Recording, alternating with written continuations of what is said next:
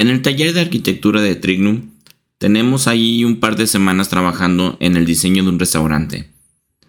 Hemos investigado mucho sobre qué funciona, qué no funciona y qué es lo que hace que funcione un restaurante. Y en este capítulo te voy a platicar un poquito de todo esto que hemos investigado.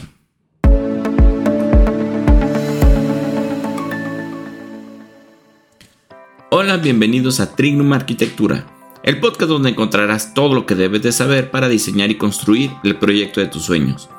Yo soy el arquitecto Enrique Ochoa, director de Trinum Arquitectura, y hoy vamos a platicar sobre restaurantes. Pero antes, como siempre, te invito a que visites mis otros proyectos que estoy seguro que vas a encontrar muy interesantes. Uno es Diario de un Arquitecto, es mi blog personal donde te comparto todo lo que aprendo, lo que estudio, lo que leo, lo que hago.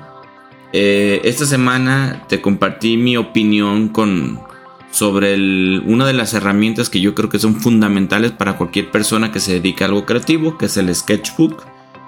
Eh, te comparto sobre mi experiencia. He gastado muchísimo dinero en cuadernos y creo que hoy ya te puedo decir que, que es lo que te recomiendo para que no gastes esa cantidad insana de dinero que yo he gastado en ellos. Eh, también estamos compartiendo un curso de marca personal. La, semana pasada salió el capítulo que trata sobre el marketing de contenidos.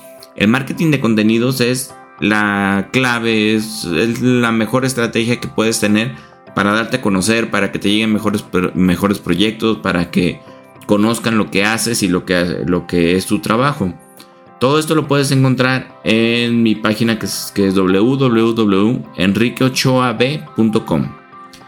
Ya entrando en nuestro tema del día de hoy, eh, como sabes hemos estado trabajando en el proyecto de un restaurante. Es un tema interesante, no es un proyecto que te suele, bueno, que me suele llegar muy seguido, no es que, que haya hecho muchos restaurantes y por lo mismo requirió como el doble de trabajo de investigación de lo que normalmente me requería en un proyecto porque en realidad no existe una fórmula mágica que garantice el éxito del negocio. No hay así como que hace esto, esto, esto y va a funcionar. Entonces, sí hay este, algunas cosas que pueden ayudar y que pueden generar como que tengas un plus, como una pequeña ventaja para que funcione. Y obviamente entre más de estas ventajas tengas, más probabilidades de que tu negocio funcione. Entonces, primero, o sea, el instinto y es muy importante si tu cliente es una persona que ya tiene restaurantes, pues obviamente él, debe de tener ya cierto criterio para saber si va a funcionar o no va a funcionar. Pero te voy a contar en mi experiencia qué es lo que hace que un restaurante funcione o no funcione. El primer punto del que me gustaría platicarte es la experiencia del uso. O sea, me refiero a todo lo que implica comer en el restaurante. Desde qué tan difícil es estacionarte hasta el tiempo de espera, la atención de los meseros, la decoración del hogar, todo, todo forma parte de la experiencia de, vivir el espacio donde vas a ir a, comer. Por ejemplo, eh, un restaurante de comida china, a lo mejor la comida china se cocina mucho en plancha, entonces tener una plancha donde estén los cocineros ahí calentando y haciendo maniobras con la comida puede ser una experiencia, un extra de la experiencia de comer puede ser una barra de sushi donde ves ahí a, las personas haciendo los sushis y todo el, todo lo que tiene que ver con ellos. O uno más fácil, cuando vas a los tacos al pastor, el típico cuate que agarra la piña y la avienta y la cacha con el taco. E, ese tipo de cosas son experiencias, son cosas que se te quedan grabadas y que tú vas a ir y le vas a contar a tu amigo, oye, fíjate que el otro día fui a unos tacos y agarran la piña y la avientan y la cachan con el taco. O sea, ese tipo de cosas son las que dan una experiencia de uso y que forman parte del, que te puedan recomendar o no te puedan recomendar. El segundo punto que, quiero comentarte es la especialización. Eh, a la gente le, gusta saber qué es lo que va a encontrar cuando va a comer. O sea, es muy raro que diga alguien, ay, voy a buscar un restaurante donde vendan todo. Para ese caso, tu especialización es un buffet. Pero lo normal es que diga, ah, tengo ganas de tacos, tengo ganas de tortas, tengo ganas de comida china, tengo ganas de comida vietnamita, tengo ganas de comida cantonesa. Entonces, si es muy claro el mensaje que estás dando y es muy especializado, es muy fácil que la gente te busque. Si vendes birria, vende la mejor birria. Vas a tener dos, tres cosas para la gente que no le gusta birria. pero la gente te va a ubicar porque eres un restaurante de birria o porque eres un restaurante de comida japonesa. Al final el cliente debe de tener muy claro qué es lo que vendes.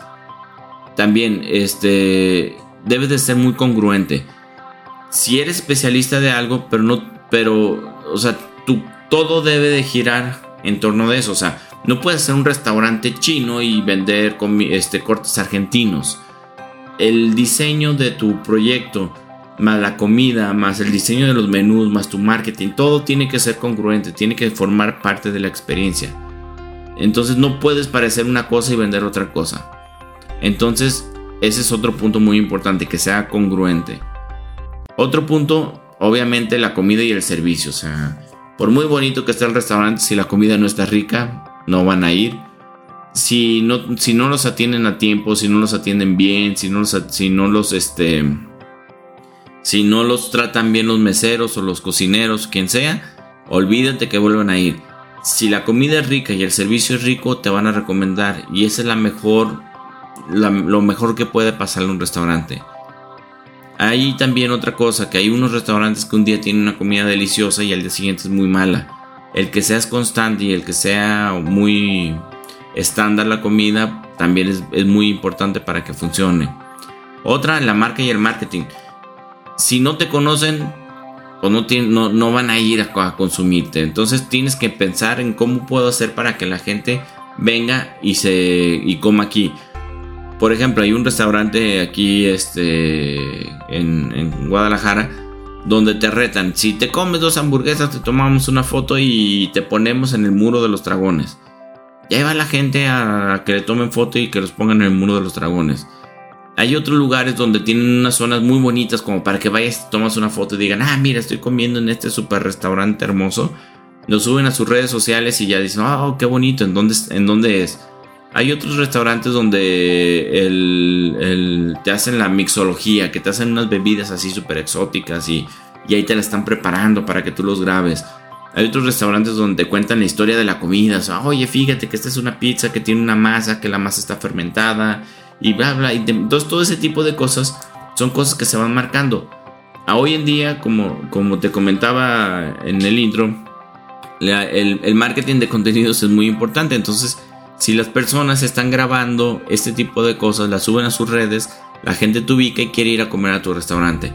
Es la, el marketing más poderoso que puedes tener hoy en día es que te recomiende a alguien más o que te vuelvas como la tendencia o el modo o la moda, perdón.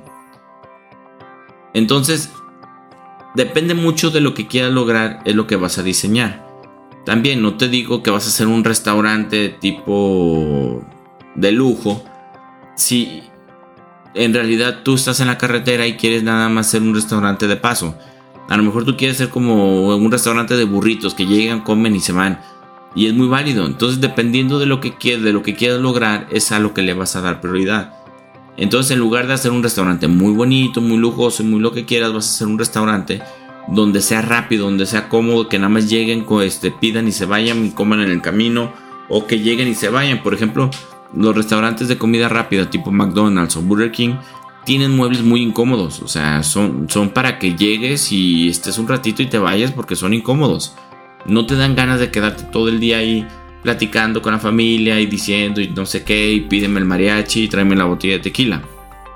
Entonces, también hay unos restaurantes que son caros, que te van a cobrar caro porque vas a tener todas las comodidades, porque vas a tener una comida, una experiencia muy interesante, vas a estar en un lugar bonito donde vas a querer estar platicando con tu pareja, con tus amigos, con tu familia. Entonces depende de lo que quieras, le vas dando cierta prioridad a cada una de las cosas para que al final pues, puedas tener un proyecto que sea congruente a lo que quieras lograr. Aquí sale algo que, vi en un curso que se llama una love mark. Una love mark es cuando tú te enamoras de esa marca. Eh, también sería como la, la traducción literal. ¿Por qué las personas que usamos aparatos Apple pagamos tanto dinero por tener una computadora Apple, por tener un iPad, por tener un, un Apple Watch, por tener un iPhone, por todo? ¿Por qué hacen filas y filas en, afuera de las tiendas cuando va a salir uno nada más para tener el primer iPhone que salga? por qué la gente se enamora de la marca. Hay gente que, no puede ver la Pepsi porque tiene que tomar coca, o sea, un caso más, más sencillo. O porque una persona pudiendo comprar un reloj fósil de 2 mil pesos gasta en un reloj Omega de 100 mil. Porque se enamoran de la marca. Y es lo que nosotros queremos lograr, que la gente se enamore de la marca, que, que de todas las opciones que tenga, ellos prefieran pasar sus días especiales, que ellos prefieran pasar sus, sus momentos en tu restaurante, en tu lugar, que ellos te consuman a ti, que, que si, por ejemplo, yo como arquitecto, si tienen miles de opciones para elegir un arquitecto que digan yo quiero que este arquitecto me diseñe mi casa, que este arquitecto me diseñe mi restaurante, me diseñe mi proyecto, porque yo, yo he visto lo que hace, me gusta lo que hace y quiero que sea él. Ese tipo de cosas es una love mark y es lo que al final de cuentas todos queremos lograr con nuestra marca. Que prefieran, que ellos quieran decir, a ver, quiero celebrar mi cumpleaños y a lo mejor tengo que manejar y cruzar toda la ciudad, pero yo quiero que mi cumpleaños sea en este lugar. Entonces, este debe ser el objetivo de nuestro diseño, este debe ser el objetivo de nuestro proyecto. Que la gente se identifique, que lo quiera, que quiera esta marca y que esté dispuesta a recorrer lo que tenga que recorrer y gastar lo que tenga que gastar por estar ahí y por estar en, ese, en ese lugar. Y que también la gente que te rodea, la gente que rodea a tu cliente, vea eso y diga, oye, es que yo quiero esto, yo quiero este restaurante, yo quiero comer ahí, yo quiero ahí donde fulanito de tal este celebró su cumpleaños, ahí quiero ir y quiero conocerlo y quiero verlo y quiero consumirlo y quiero lo que sea y quiero tomarme una foto ahí al lado de la entrada. Entonces, este, este es más o menos un, intro, una especie de, puntos que debes de tener en cuenta en caso de que quieras diseñar un restaurante para que lo consideres como uno de esa, como un checklist de de que entre más cosas cumplas, más probable sea de que tengas un éxito. Entonces, pues eso es todo por hoy. Muchas gracias por escucharme un día más, por tus valoraciones, por tu like. No olvides que de suscribirte. A mí me ayuda muchísimo que me des like, que me pongas comentarios, que lo que sea que me quieras hacer. Eso me ayuda a mí para que pues este proyecto crezca, para que cada vez más gente lo escuche y pues para que valga la pena. Te recuerdo que me puedes seguir en las redes sociales como Facebook, Instagram, Twitter, LinkedIn, YouTube y cualquier reproductor de podcast. Y ya también estoy en Trends. Este, digo, no, no. Está muy verde la aplicación, pero pues también ahí me puedes encontrar. Espero que algo de lo que dijera hoy te sirva para tu desarrollo personal y profesional y te mando un fuerte abrazo.